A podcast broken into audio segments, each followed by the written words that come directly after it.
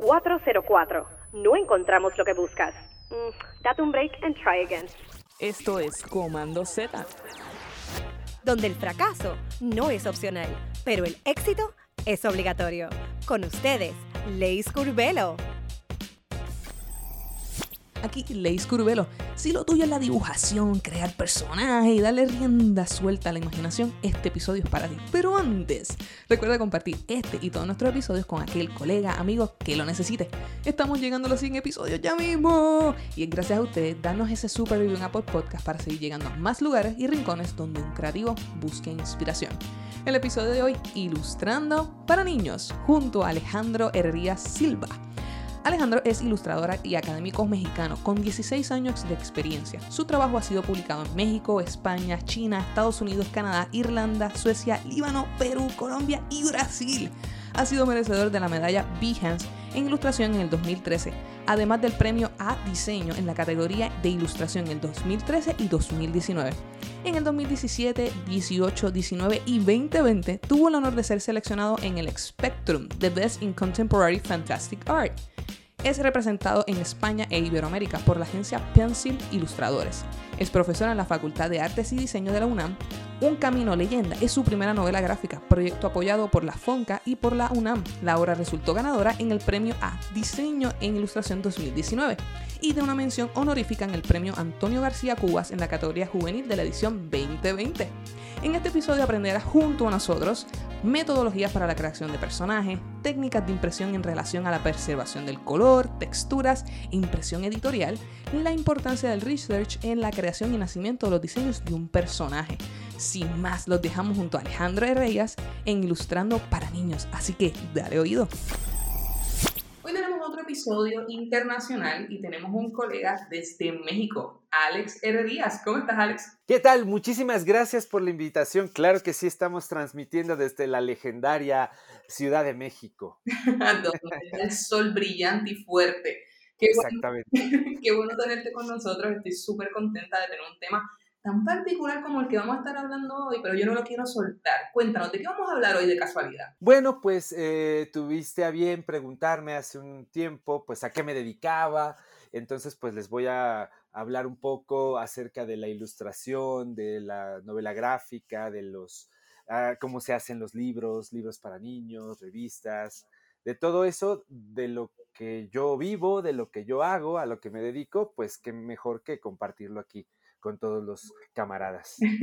Casi nada. Oye, y es, y es un tema que, que sí, eh, ciertamente lo hemos abordado aquí en Comanceta, pero hay una particularidad que tú tienes, que yo quiero sacarla hoy por ahí, porque hoy vamos a estar hablando de, también en, en, la especialidad de lo que son las ilustraciones para niños, que no son iguales que las que se hacen en las novelas gráficas, que no son iguales de las que se hacen por ahí en editoriales. O sea, hay una hay una gama gigantesca, ¿verdad? Donde la ilustración, ¿verdad? Se puede expandir dentro de la industria, pero antes de irnos al mambo, como digo yo, cuéntanos quién eres, a qué te dedicas, vamos a darle un poquito, ¿verdad? De quién es Alex. De, contexto, pues muchas gracias. Yo, yo soy, eh, bueno, firmo como Alex Herrerías, pero creo que en un par de años ya seré don Alejandro Herrerías, porque ya, ya, ya voy a ser, ya, ya soy un señor, ya, ya, ya, ya casi voy a llegar a los 40 años, caray. Este... Eso no te dice, Alex. pero no, pero, pero estoy contento porque pues sigo en este plano existencial, entonces este, llevo 16 años eh, como ilustrador, yo soy egresado de la Facultad de Artes y Diseño en la Ciudad de México. Eh, ahora soy profesor, también regresé, llevo cuatro años dando clases en mi alma mater. Y, bueno, pues eh, en estos 16 años me he dedicado a, trabajar en muchos medios impresos, en revistas, en libros, eh, para campañas publicitarias. Trabajo con, pues trabajo con editores de muchas partes del mundo. Mi trabajo se ha ido a China. Hoy llegaron unos libros de, desde Líbano. Me, me, ha tocado trabajar para Estados Unidos, Brasil, este, Suecia. Eh, con España, España es, eh, tengo, me representa una agencia ya que se llama Pencil, entonces, bueno, pues trabajo de la mano muchos proyectos con mis amigos españoles y desde hace el año antepasado, 2019, 2020, nos cae la pandemia, pero en ese periodo yo presento mi primera novela gráfica, Un Camino de Leyenda, Es un, es un proyecto apoyado por una beca de, de, un programa que se hace en México que es de jóvenes creadores, que apoya a los jóvenes. Eh, eh, yo digo, yo alcancé a entrar al programa barriéndome a Home, pero sí todavía fui joven creador y pues bueno, es, es una historia original que, que surge a, a partir de, de, un viaje que, a, a, a, un pueblo mágico, que así se llama en México, a visitar una tía eh, que, me, que, me, busca por, por internet, por Facebook, una tía perdida porque vio un libro con mi nombre y me preguntó si tenía que ver con la familia y oh. fue fantástico. Eh, mi tía que, que, viaja cada año a la India y fue todo un viaje, de ahí se me ocurre un, una historia y plasmo en una novela gráfica. Entonces, todo esto que les digo, hacer personajes, cosas para niños, novelas gráficas, eh, clientes en otras partes del mundo, me lo llevo a mis clases ahora en, en, por la pandemia en línea, por Zoom, pues para las nuevas generaciones de, de, de, ilustradores y les platico todas estas cosas, esperando que por ahí a alguien le, le guste y se apasione como yo y siga por el camino de, del trazo. Imagínate si ya me convenciste a mí que ya estamos haciendo entrevista y próximamente voy a coger un lápiz y un papel, cosa que mira, yo lo admito, la gente que me conoce lo sabe, yo diseño y me encanta el arte, pero mira que yo no doy pie con bola con el lápiz. Pero eso no viene el caso. yo quiero hacer una dinámica contigo rompehielo, ¿verdad? Y esto va a ser bien simple porque tú de seguro tienes una enciclopedia en tu cabeza con eso vamos a, yo te voy a decir como que un tema, ¿verdad? Y tú me vas a decir qué ilustración, qué cuento ilustrado te viene a la cabeza cuando yo te digo esa palabra. Que tú me dices, mira, este libro, es que es tan bueno en la ilustración, este libro. Si yo te digo diversión, ¿qué libro te viene a la mente así? Que tú digas, las ilustraciones de este cuento de, de diversión es buenísimo. Uy, bueno, de diversión, pues es que conozco a muchos autores eh, que maneja, hay uno que me gusta mucho que se llama Oliver Jeffers, que tiene un libro que se llama El día que los eh, crayones eh, renunciaron. Es un día, eh, es un libro sobre, sobre uno, los crayones de un niño que, que renuncian porque pues hay colores que el niño nunca ocupaba y perdía, entonces pues se quejan los colores menos populares. Ese libro me parece a mí muy, muy divertido. En, en particular, ahorita me viene a la cabeza hablando de cosas como decías para niños, pero pues de ahí te puedo decir muchas otras eh, novelas gráficas, muchos personajes. A mí me gustan los cómics también, ¿no? Entonces, eh, el hombre araña, Spider-Man, con muchas de sus aventuras, pues también tiende a ser muy, muy divertido en, en, en lo que hace. Tú sabes que cuando yo era pequeña, acá en Puerto Rico, hay un, eh, un ilustrador buenísimo, Martín Gautier, que él hacía Tato y Kenem. Y era una historieta, pero eran unos cómics, una eh, novela gráfica eh, de un gato y un chango, que es un pájaro negro que nosotros tenemos acá muy tradicional eh, y me encantaba muchísimo de pequeña, los, compa los compraba y los coleccionaba eh, y tenía varios y tenía una edición que era otra historia que se llamaba Sato el perro policía. Buenísimo también. Eh, bueno, pero ya vamos al mambo, ya, ya rompimos el hielo, ya tú estás comodito, ¿verdad? Estamos aquí en la sandunga. Cuéntanos, ¿qué principios del arte y el diseño tú utilizas en tus piezas? Sabemos muy bien, ¿verdad? Que la ilustración tiene una combinación exquisita entre el arte y el diseño, porque cumple también con un propósito de resolver problemas en términos de editorial, pero también tiene un componente artístico. ¿Qué, qué principios de, de ambas áreas tú utilizas para tus piezas? Pues mmm, pensando en esta, esto que me comentas, ya yéndonos a, a estos principios, pues yo creo que eh, particularmente en mis ilustraciones me gusta jugar con el contraste, me gusta jugar con el contraste, eh, me gusta también las proporciones, para mí jugar con, con distorsionar el ángulo de la cámara y, mostrar eh, algunas este, distorsiones, por ejemplo, eh, me, me, me, encanta porque puedes proponer muchas cosas, puedes decir muchas cosas con los personajes, con la perspectiva, el ritmo en particular, y eso lo, he escuchado de varios editores que les gusta mi trabajo porque parece que se mueve, porque parece que, que tiene movimiento lo que yo hago, y eso también es jugar mucho con las curvas. Eh, yo juego trato de hacerlo muy orgánico, cada una de las figuras que hago, de lo que propongo, mis personajes, entonces pareciera que hay movimiento cuando no debería, ¿no? Entonces, este, creo que esos son sobre todo los, los principios que, que, es más, ya ni siquiera los, los, los pienso, ya son parte de mi estilo y aparecen en cada uno de mis trabajos. El movimiento es algo muy, muy tricky, ¿verdad? De, de cómo ejemplificar dentro de una imagen que definitivamente va a estar estática. Eh, que, que, que, además de los ángulos y de las formas, ¿verdad? Eh, orgánicas, ¿qué, ¿qué tú le añades para que tú sientas que esa página cobra vida? Pues algo muy importante es eh, los personajes. A mí creo que, que darle darle personalidad a cada uno de los protagonistas de las ilustraciones es muy importante en una, una editora de, de, México, de una editorial que se llama SM, del barco de vapor, eh, mencionaba en algún momento que es muy importante para elegir a los ilustradores las expresiones que dotan a sus personajes, que no parezca que, que copiamos, copy-paste, que, que, copiamos y pegamos cada una de las expresiones o los personajes todos son iguales, sino dotarlos de una eh, personalidad, de un, de que lo veas y, puedas decir, mira, él, él puede ser que le guste esto, que, que se dedique a esto. Entonces creo que eso es muy importante para que estos personajes cobren vida. Y entonces cuando te vas más allá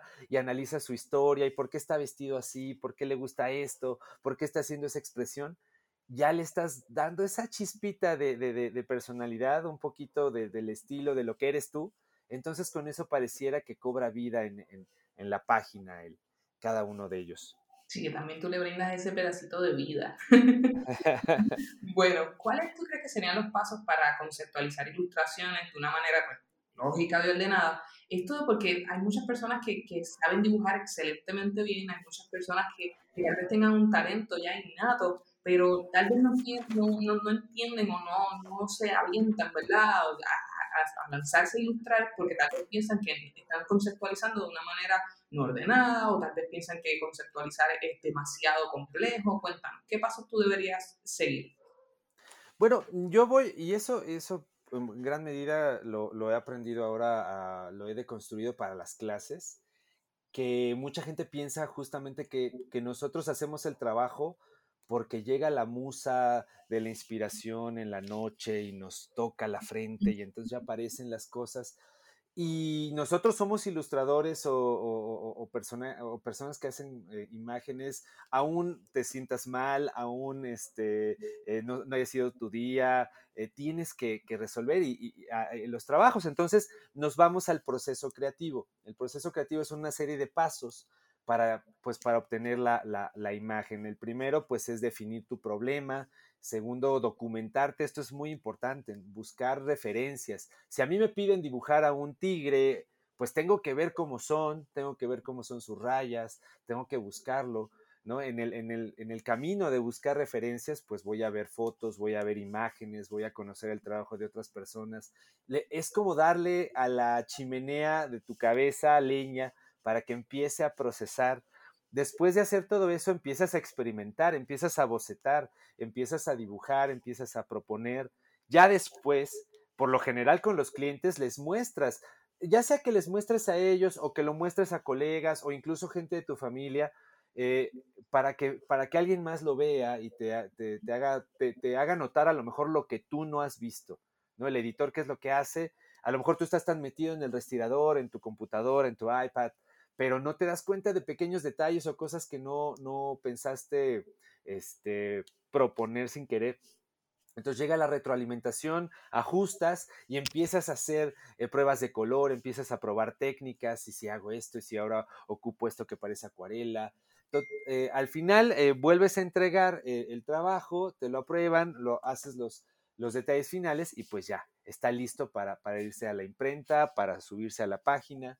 Entonces, sí es un proceso, son varias eh, partes. Este, el proceso creativo, eh, para poner un ejemplo, lo empieza a aterrizar Bruno Munari, que es un diseñador este, industrial, y, y hace estos pro, esta, estas partes del proceso en un ejemplo de construir una lámpara, ¿no? Entonces, si nos damos cuenta, nosotros, yo abordo las ilustraciones de esta manera, eh, eh, todos estos pasos de la documentación, de leer el texto, de hablar con el editor para pues tener el resultado.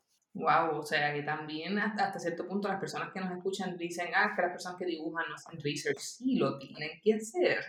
Claro, so, claro, sobre todo porque Mire, muchas veces, ¿qué pasa, no? Eh, eh, es difícil ser completamente original. Hay veces que ni siquiera nos damos cuenta y ya estamos, traemos algo en la cabeza que vimos en algún lugar, que vimos en algún sitio. Entonces, qué mejor que, documentarte, ver. Obviamente, pues vas a utilizar cosas que te gustan, ¿no? A lo mejor artistas del Renacimiento, o a lo mejor muralistas, o a lo mejor otros ilustradores, o, o gente que hace cómic.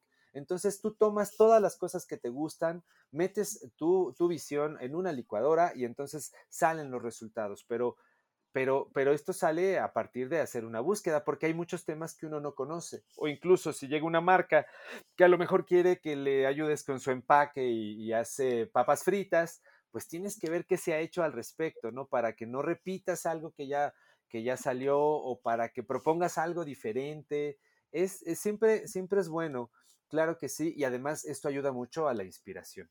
En términos de publicidad, gracias que lo mencionas, eh, sí, ciertamente el hecho de hacer un research también te, te, potencia a, a, brindar unas opciones más acertadas y con, con mayor posibilidad de, de, aprobación, eh, porque como bien dices, a veces se han, se han, tratado cosas similares, no lo sabes, no lo investigaste y resulta que terminas haciendo una propuesta que ya habían denegado o algo parecido.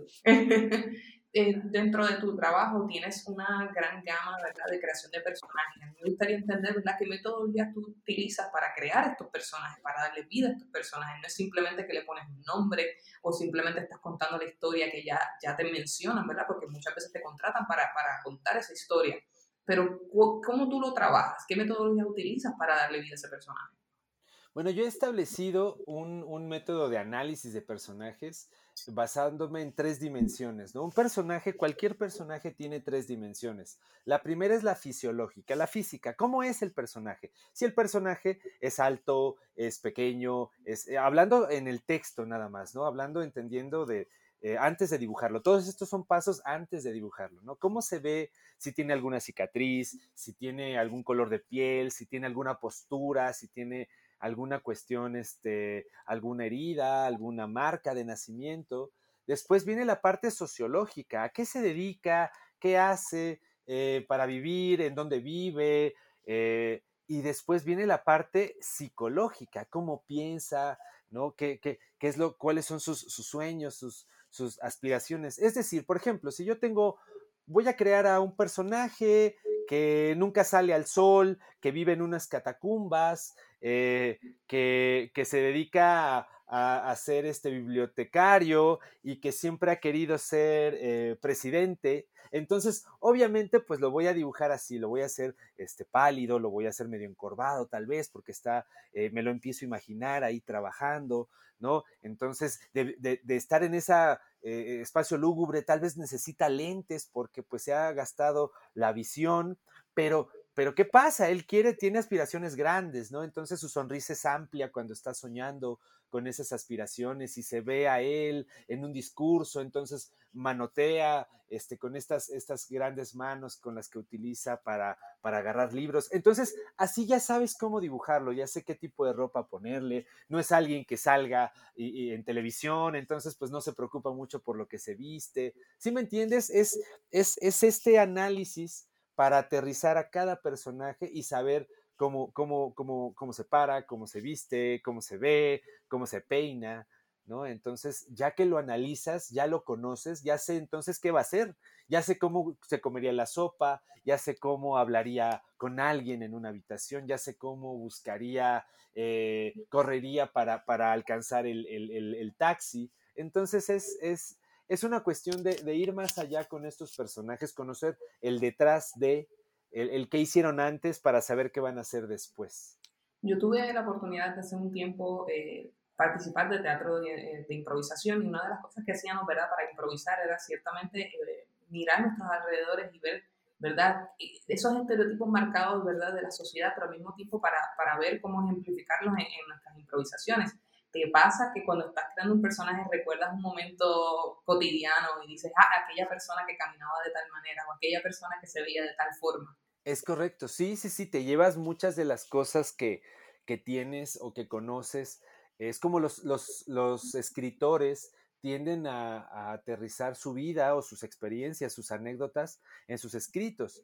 Entonces, ¿qué es lo que hace también alguien que hace personajes, que, que, que es ilustrador? Pues pues te llevas a, esos personajes, a lo mejor a gente de tu familia o a los vecinos o a gente que viste en la calle o a alguien de alguna película. Entonces, eh, aterrizas a todos estos personajes, estas, estos rasgos, narices, bocas, eh, este, orejas, pelo, y, empiezan a, crear, empiezan a salir, ¿no? Empiezan a, del horno, de la, de la caja, empiezan a brotar estos personajes y pues tienen vida propia de pronto, ¿no? Cuéntame, ¿qué diferencias existen entre la ilustración eh, de novelas gráficas o en versus a las ilustraciones para niños? Porque ciertamente no es la misma audiencia, sabemos que es una audiencia bien sincera. Sí, pues eh, creo que de entrada, pues conocer las historias, eh, las historias que me ha tocado hacer un, son un poco más serias. En el caso de las novelas gráficas, me ha tocado tomar pues a lo mejor eh, ya temas que son más para adolescentes, para jóvenes, entonces ya el estilo de los personajes cambia, a lo mejor ya son un poco más cercanos a, la realidad en ese sentido.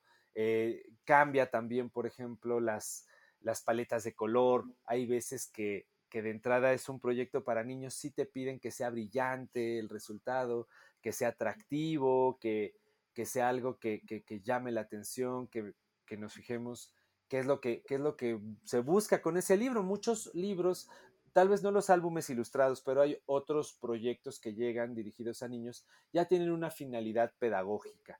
Entonces ya traen una consigna de, mira, tienes que poner especial énfasis en este o este detalle, eh, que se note, a lo mejor los niños están aprendiendo las texturas, los animales, la verdad es que yo me divierto haciendo todos. O sea, yo, para mí en ese sentido, los proyectos son fantásticos. Me gusta hacer cosas para niños muy chiquitos, como para ah, mi faceta de hacer cosas más serias. Y hay veces que las personas cuando miran mi portafolio y ven ven muchas cosas para niños, pues piensan que, que uno solamente hace eso. Y realmente no, realmente es que de pronto, si nos ponemos a pensar, los libros para niños son los que tienen más ilustraciones, más imágenes. Entonces es lo que nos tiene trabajando mucho más tiempo en este tipo de proyectos todo el año. Pero, pues la parte más seria, más adulta, eh, me permite a mí experimentar con técnicas. El año pasado estuve trabajando en, en unos proyectos históricos entonces me permitía, pues, bueno, ahora no voy a meter muchos colores, solo voy a meter grafito y, grises y, voy a hacer las expresiones, voy a hacer más oscuro. A veces cuando hago cosas para, para, para un público mayor, me gusta, mm, bueno, en este tipo de cosas literarias eh, me gusta ser más oscuro de pronto, me, doy permiso de ser más eh, lúgubre y, proponer un estilo así, porque pues del otro lado el 80% son cosas luminosas y divertidas, entonces pues para, para, que vean que también hay, hay este, algo oscuro en mi interior y, no piensen que soy todo felicidad, no es cierto. Tienes tu lado oscuro, ok. Yo tengo mi lado oscuro, exactamente.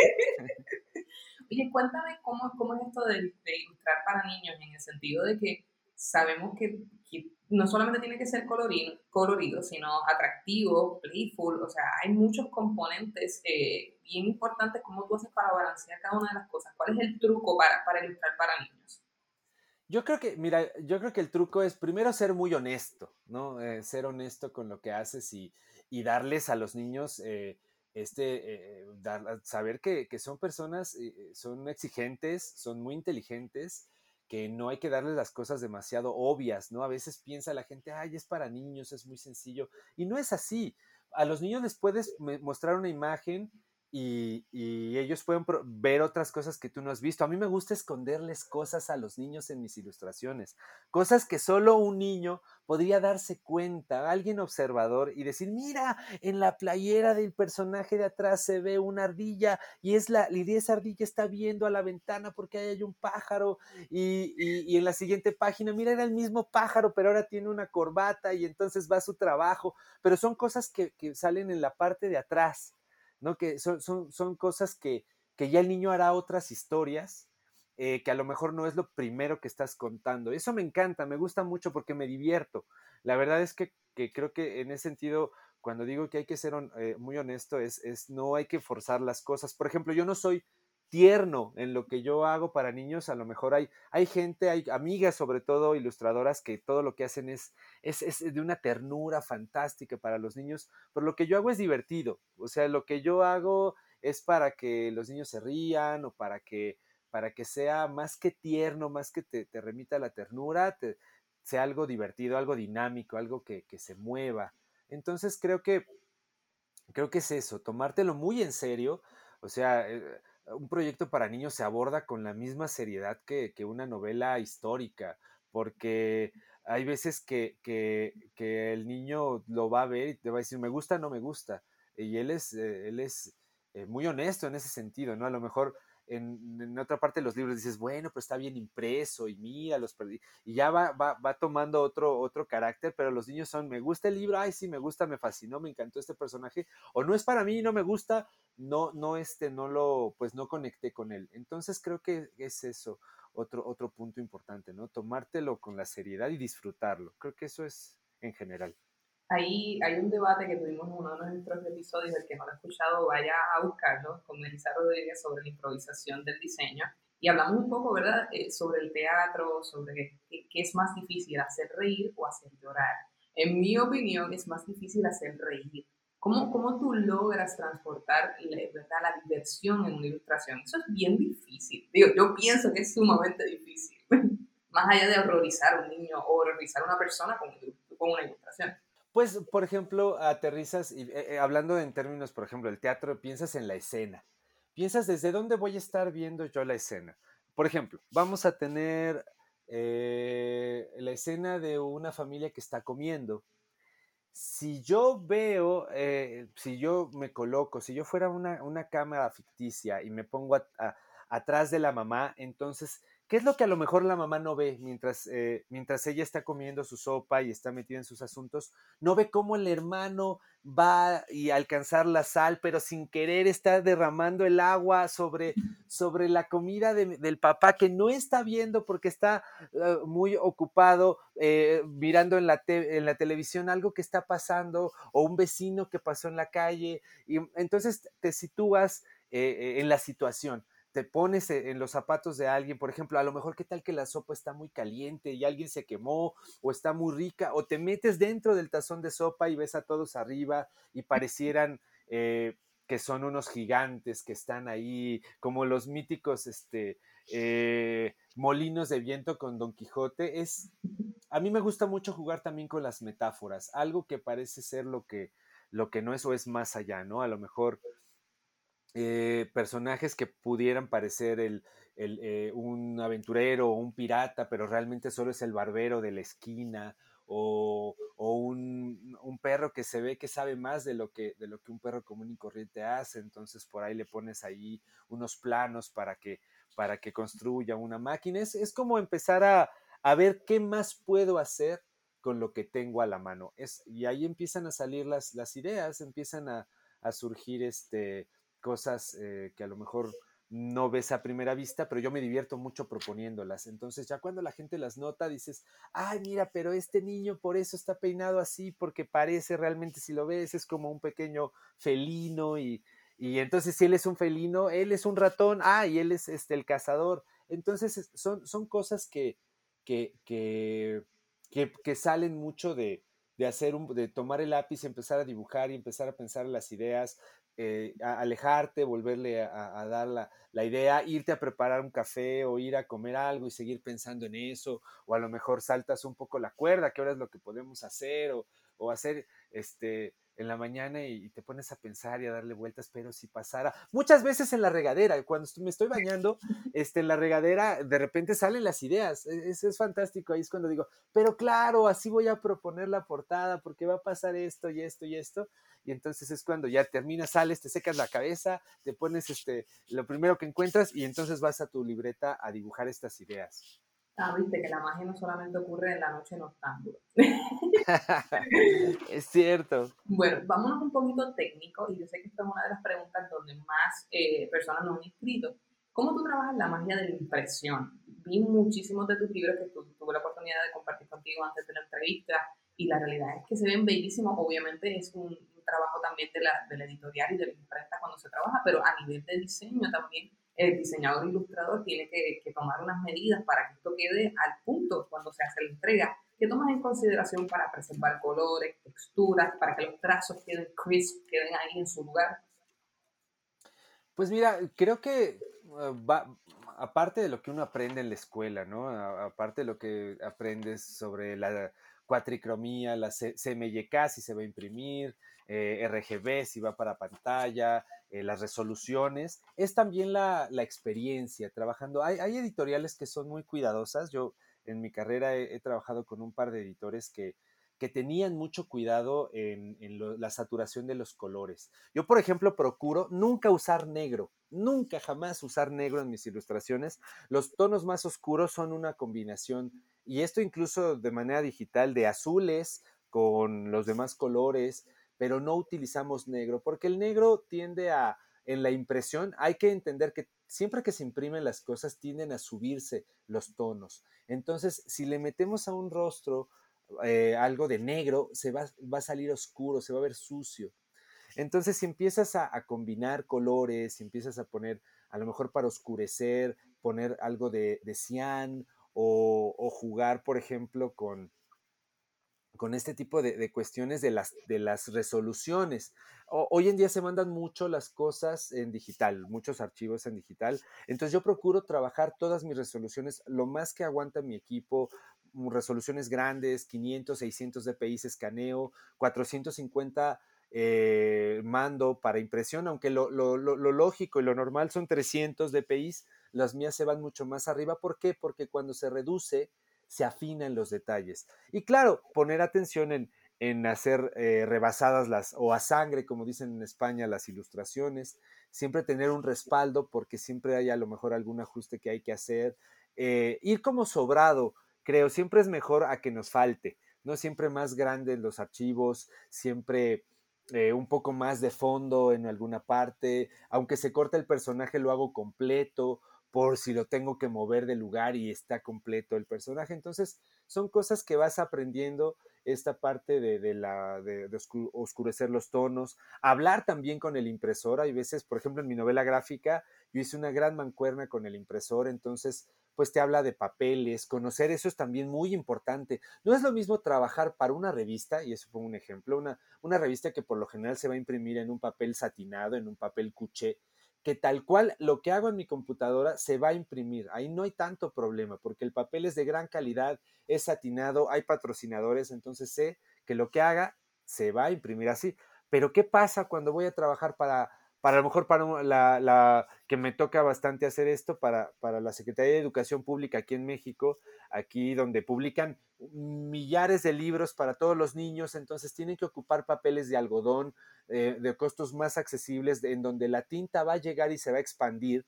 Y entonces, pues mis colores, mis líneas derechitas, pues ya no se van a ver tan derechitas, entonces tengo que cuidar la saturación, no meter unos tonos muy fuertes, saber que, que, que cuando se expande el color se va a seguir viendo bien.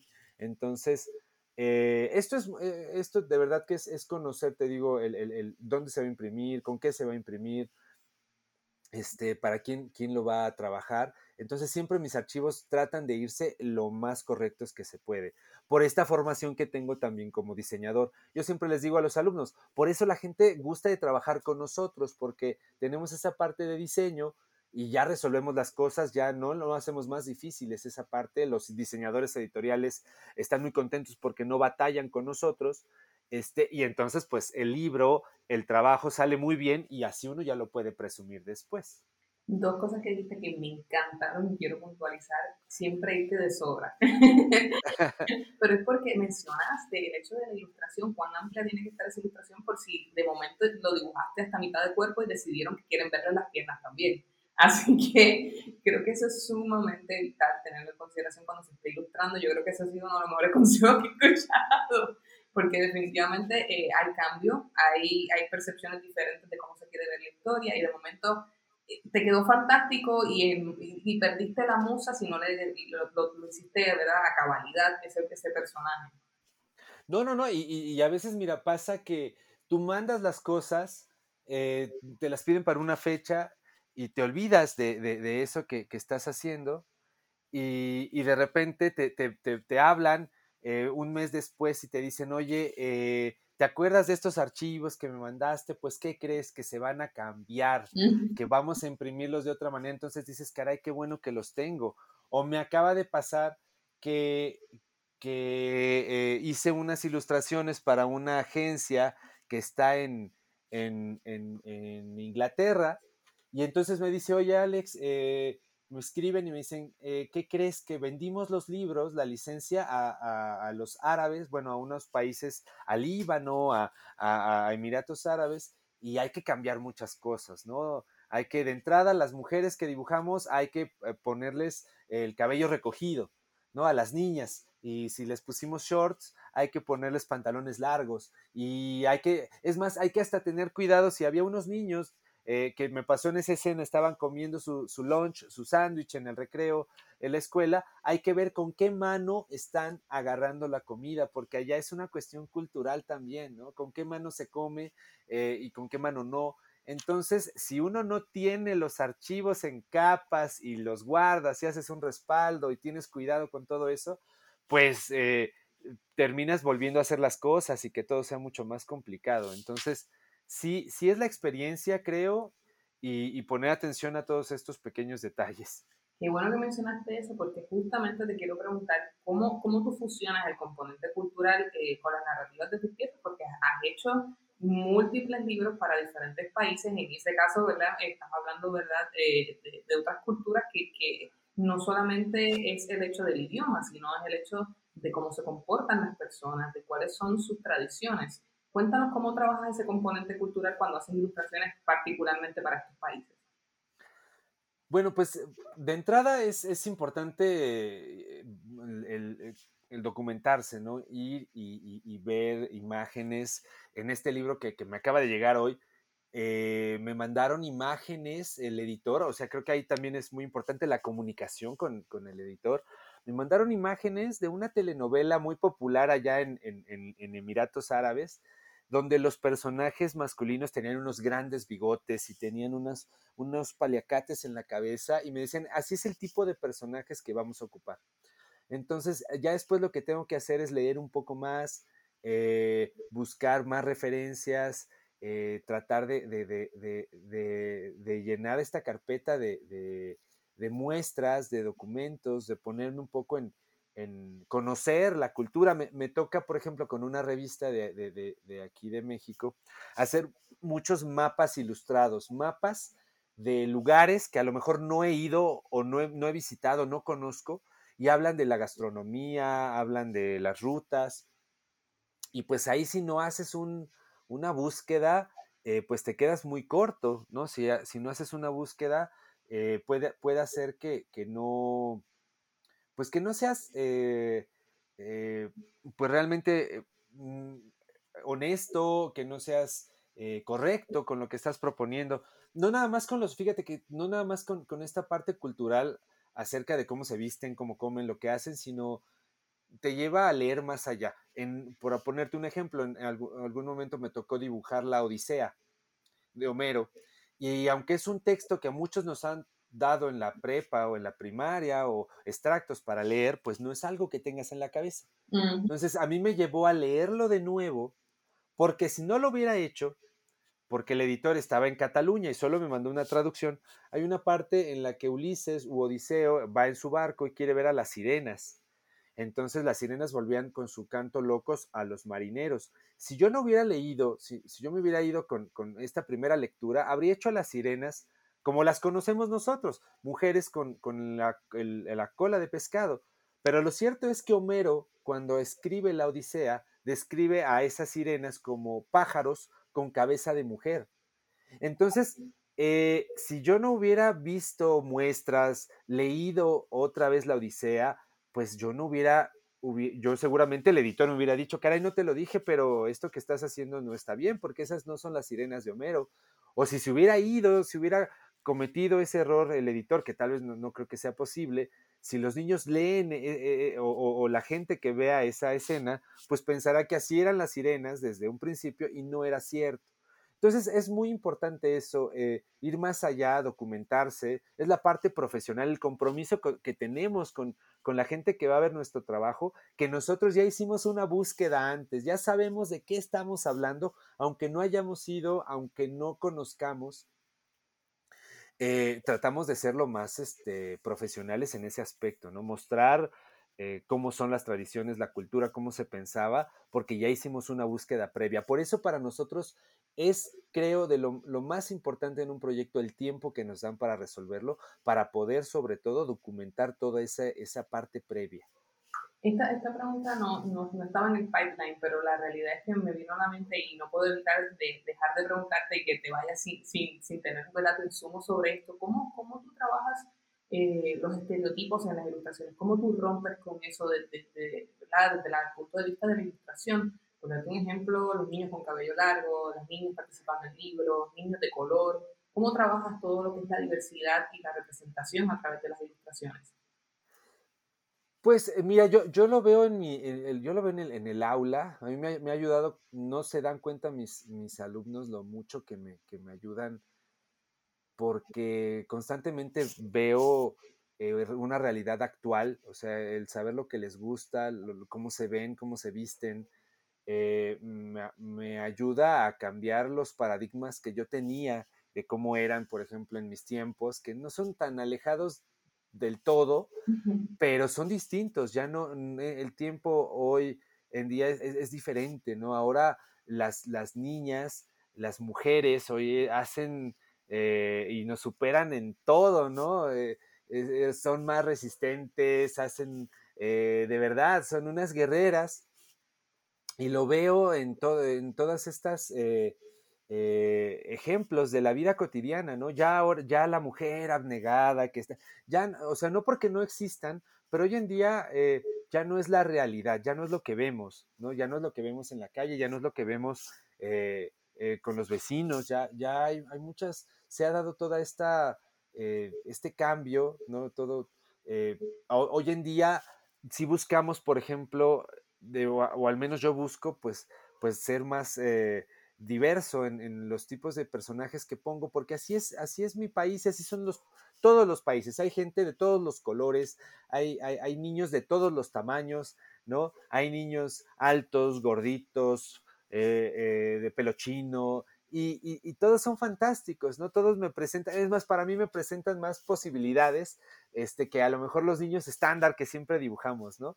Entonces, eh, yo procuro que, hablando de los personajes y, dar, dando estos rasgos, eh, me gusta jugar con estos, estas, eh, estas ideas de que a lo mejor eh, el, niño que tú no sabes que tiene un secreto, la niña que está detrás de ellos es, es realmente tan valiente que puede hacer muchas cosas, o el niño que está por ahí de lentes, que podrías pensar que es un loco por la tecnología, pues no, a lo mejor lo que hace es ser un gran este, patinador de, snowboard, ¿no? En, o, en, su cabeza lo es. Entonces, creo que a mí me funciona mucho viendo cosas, eh, leyendo eh, viendo películas, también eso es muy importante, escuchando las noticias, ¿no? Eh, viendo cómo es el mundo hoy en día, ¿no? Viendo qué les gusta a los niños, a veces que las caricaturas que, ya no nos tocaron, no son de nuestra época, pues realmente reflejan los intereses de los niños hoy en día, lo que, lo que quieren hacer, eh, lo que, cómo pues hay, hay niñas este, que son científicas y hay niños que, juegan a que cocinan porque a lo mejor quieren ser chefs y antes no era así y ahora está bien, ¿no? Ahora está bien y ahora uno lo entiende y lo adopta y lo potencializa y, y es un recurso más, ¿no? No nos limitamos, ahora ya no nada más voy a poner a las niñas de color rosa, sino un niño puede ponerse una, una playera de color rosa con unos pantalones, unos jeans y unos tenis blancos y se ve muy cool, ¿no? Se ve muy bien, se ve, si hay, hay niños que hoy en día se visten así y te da mucho más, eh, un abanico de posibilidades a la hora de, usar gamas de color, usar técnicas, es, es aprovechar la realidad a, a, nuestro favor para, que, para enriquecer las, las imágenes y las, las narrativas, lo que se cuenta. Definitivamente. Bueno, ya estamos casi culminando, pero no podemos acabar sin nuestras secciones particulares, ¿verdad? Y como sabes, Comanceta es, ¿verdad?, la función de darle hacia atrás y aprender sobre los errores. Así que cuéntanos de tus historias de terror. cuéntanos tu peor experiencia trabajando con alguna ilustración, pero que aprendiste sobre el proceso. Ah, sí, sí, sí. Eh, pues viene, y afortunadamente, y eso me gusta decirlo, son más mis historias eh, felices en esto que hago que las de terror. La verdad son, son las menos, afortunadamente, o son, o, creo que yo, mi, cabeza tiende a olvidarlas más fácil y me acuerdo mejor de lo que, de lo que me gusta. Pero creo que, creo que una experiencia eh, cuando iba yo empezando fue aceptar un proyecto que me, que me pedía que hiciera yo collage con fotografías, siendo que yo nunca había trabajado haciendo collage y con ilustración.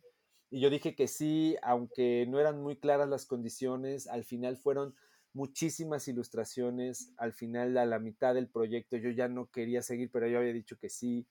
Eh, fue el pago también fue una cosa terrible.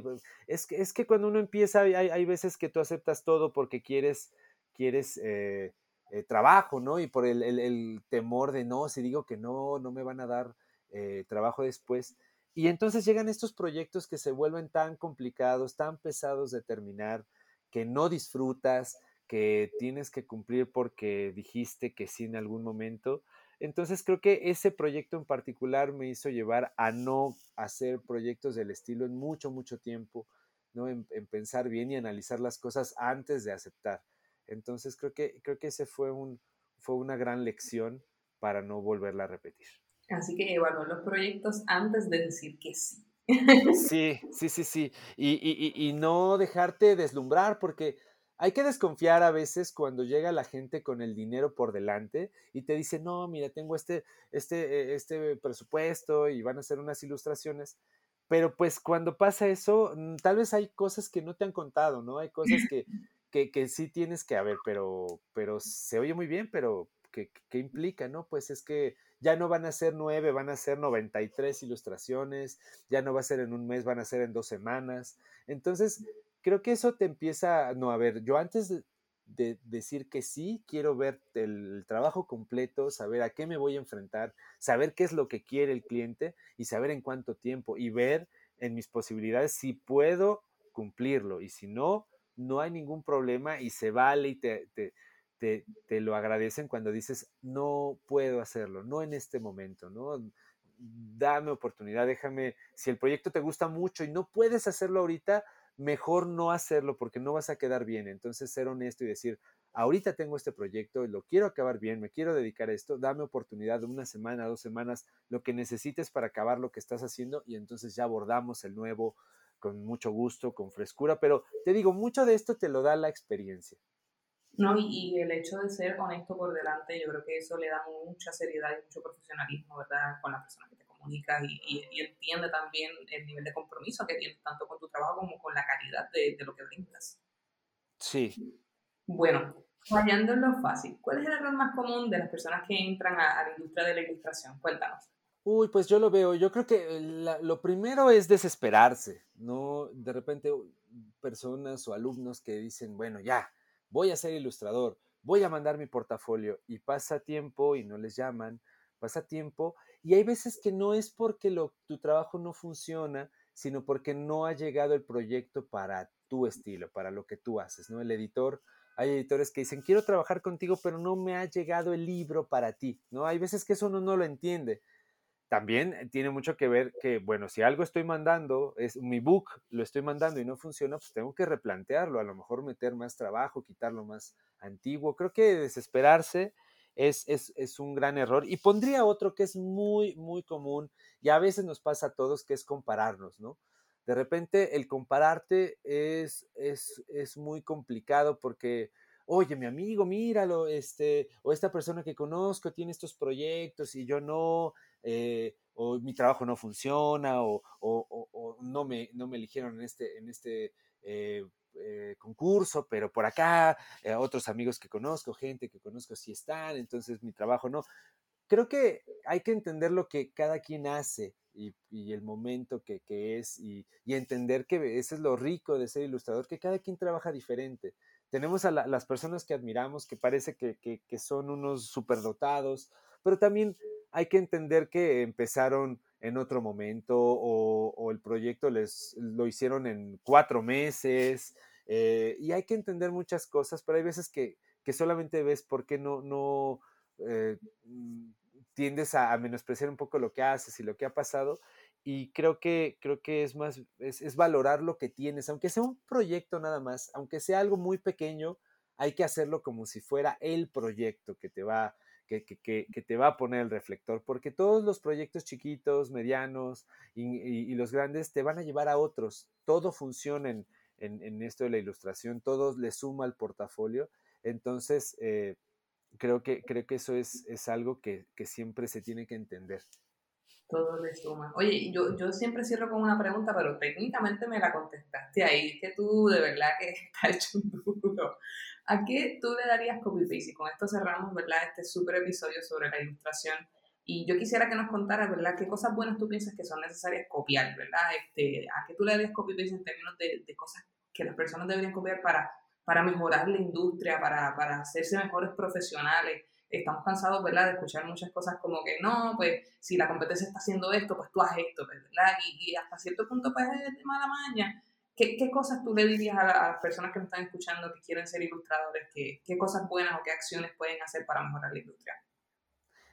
Bueno, yo creo que, que, hay que confiar en nuestros proyectos personales. Una cosa es de pronto lo que nos da para vivir que si tenemos la fortuna va a ser lo que más nos guste y de eso vamos a vivir. Pero hay veces que hacemos cosas que no precisamente es lo que más nos gusta y dejamos estos proyectos personales en una libreta, debajo de, otros libros, ahí junto a la cama, en, en la mesa de trabajo, y a veces no le tenemos confianza no apostamos por lo que se nos ocurrió en un día muy feliz o en una tormenta triste o en un, en un momento de melancolía. Y esa idea, ese pequeño personaje, esa historia, eh, se queda ahí olvidada y no, no, no seguimos eh, creando cosas para nosotros. Creo que cuando hacemos cosas para nosotros es la parte más honesta este, de, de, ¿cómo se llama? Es, la parte más, más mm, mm, pues es cuando no hay límites, es cuando ilustramos como queremos ilustrar, es cuando cuando hacemos los personajes por más locos que sean. Y hay veces que las partes eh, eh, personales, los proyectos personales, los que están ahí que no quieres enseñar porque es algo muy, muy, muy tuyo, son los que al final te van a llevar a las más grandes satisfacciones, te van a, te van a posicionar en concursos y te van a conseguir más proyectos. Creo que seguir haciendo nuestros proyectos personales, cosas que nadie nos pida, cosas que, que nadie nos pague, eh, pero que nos llenen, que nos gusten y sobre todo disfrutarlo. Creo que eso es, se va a notar. Esos proyectos que nadie nos encarga son de pronto los que más disfrutamos y se nota. Se nota el corazón, se nota el, el gusto, la pasión y esto pues obviamente llama más proyectos por el estilo. Así no es, por eso es que yo hago con Manceta, porque me encanta compartir con gente como tú, que comparte tu conocimiento con nuestra audiencia y que nos permite aprender de sus vivencias. Te agradezco un millón, Alex, por esta súper entrevista. Me he divertido muchísimo. No prometo, ¿verdad?, hacer una ilustración espectacular, pero prometo agarrar el lápiz nuevamente. Claro que ojalá, ojalá que sí que te unas, únete al, al lado de la, de la ilustración. Yo, yo, yo te, te, aseguro que no te arrepentirás. Muchas gracias, Alex. Si las personas quieren conseguirte o quieren ver tu trabajo, ¿dónde te pueden conseguir? Pues la verdad es que en redes sociales, hoy en día estoy en, en Instagram, es la que más, la red social que más me gusta, que es Alex Herrerías Ilustrador. Eh, pueden ver también en Behance, está mi trabajo afortunadamente con mi nombre en, cualquier buscador sale por ahí algo de, noticias de mis proyectos y pues si me escriben yo siempre contesto, ¿no? Yo siempre estoy ahí para, para alguien que quiera preguntar, alguien que a lo mejor está escuchando y dice, yo también quiero ser ilustrador, pero tengo muchas dudas, de verdad que con toda la confianza, a lo mejor no voy a contestar de manera inmediata, pero, pero siempre, siempre les contesto, siempre hay esta comunicación con las personas que, desde, desde una colaboración, desde, desde algún libro o alguna pregunta, sobre todo ahora en esta faceta de, profesor que no, ya no me puedo quitar porque ya me gustó. Entonces tiendo a, a, incluso hablar y explicar así las cosas y decir, parece que estoy dando la clase, pero es porque me gusta hablar de este tema, me gusta eh, hablar y, compartir con gente que también eh, le apasiona dibujar los colores y plasmarlos y decirlos. Entonces, compartir este conocimiento es algo,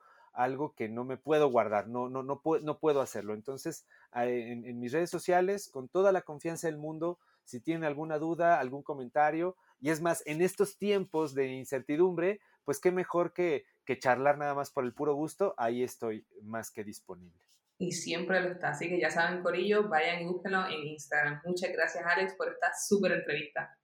Al contrario, muchísimas gracias y, y, a todos, a todas aquellas personas en el pasado o en el futuro que escuchen eh, eh, esta entrevista, les mando un abrazo de todo corazón.